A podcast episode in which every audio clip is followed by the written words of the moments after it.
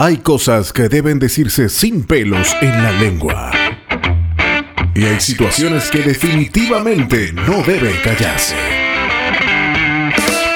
A quien le caiga. Con Ulises Oyarzún.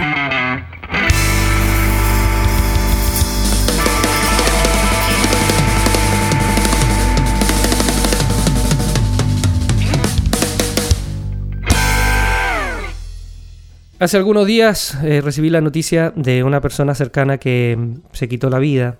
Una noticia lamentable. Un, amigo creyente. Y, quedé pensando en esto.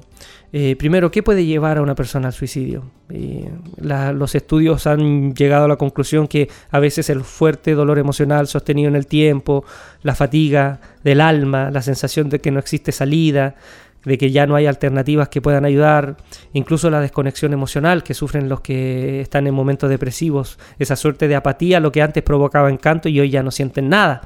Soledad, aislamiento, desesperanza, poner expectativas en ideales irreales, en fin, son muchas las posibilidades. Yo me pregunto algo y con respecto a la muerte de este amigo. Em, ¿Dónde se van los que deciden terminar tan bruscamente esa vida que viene del aliento divino. Eh, por muchos años yo he escuchado respuestas tajantes, ¿no? Como si personas tuvieran plena certeza de que las personas que se quitan la vida no tienen opción de perdón delante de Dios. Incluso la Iglesia Católica Romana, hasta hace algunos años, le impedía los responsos religiosos a los que se suicidaban. Hoy ya no. No es mi intención entrar en responder una pregunta teológica como esta, pues no creo ser eh, muy objetivo por el tiempo que tengo. Pero pregunto, ¿tendrán perdón de Dios o no? Lo primero, creo de partida, que el perdón de Dios hay que dejárselo a Dios. Eh, Pablo dice, el Señor conoce quiénes son suyos. Y hay personas que a veces tenemos la tentación como cristianos de ponernos entre comillas de acuerdo con Dios en decir quién se salva y quién no. Hoy sobre todo, ¿no? que eh, con los avances hemos llegado a conocimientos más profundos de lo que es una persona que sufre un trastorno y podemos ver que incluso hay descompensaciones químicas en el cerebro que pueden llevar a una persona a estados depresivos y a llegar a conclusiones, a determinaciones tan drásticas. Pero quiero presentarles esta última escena y con esto termino. ¿Cómo era Jesús con los enfermos? En los evangelios. En su época, en la época de Jesús, un enfermo era considerado pecador porque se creía que esa dolencia era el castigo de Dios por algún pecado. Entonces imagínense, una persona que sufría una enfermedad tenía una doble carga por sentirse también pecador por la teología de la época. Pero fíjense a Jesús.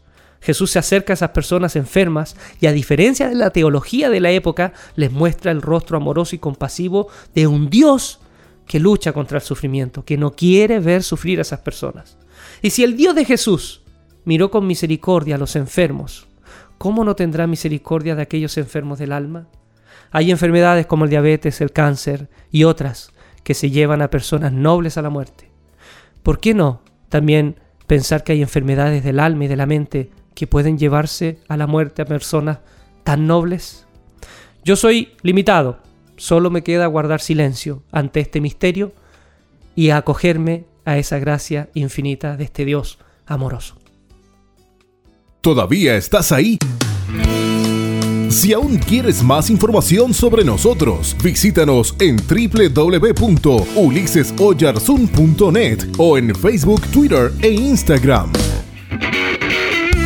Hasta el próximo A quien le caiga. Te esperamos.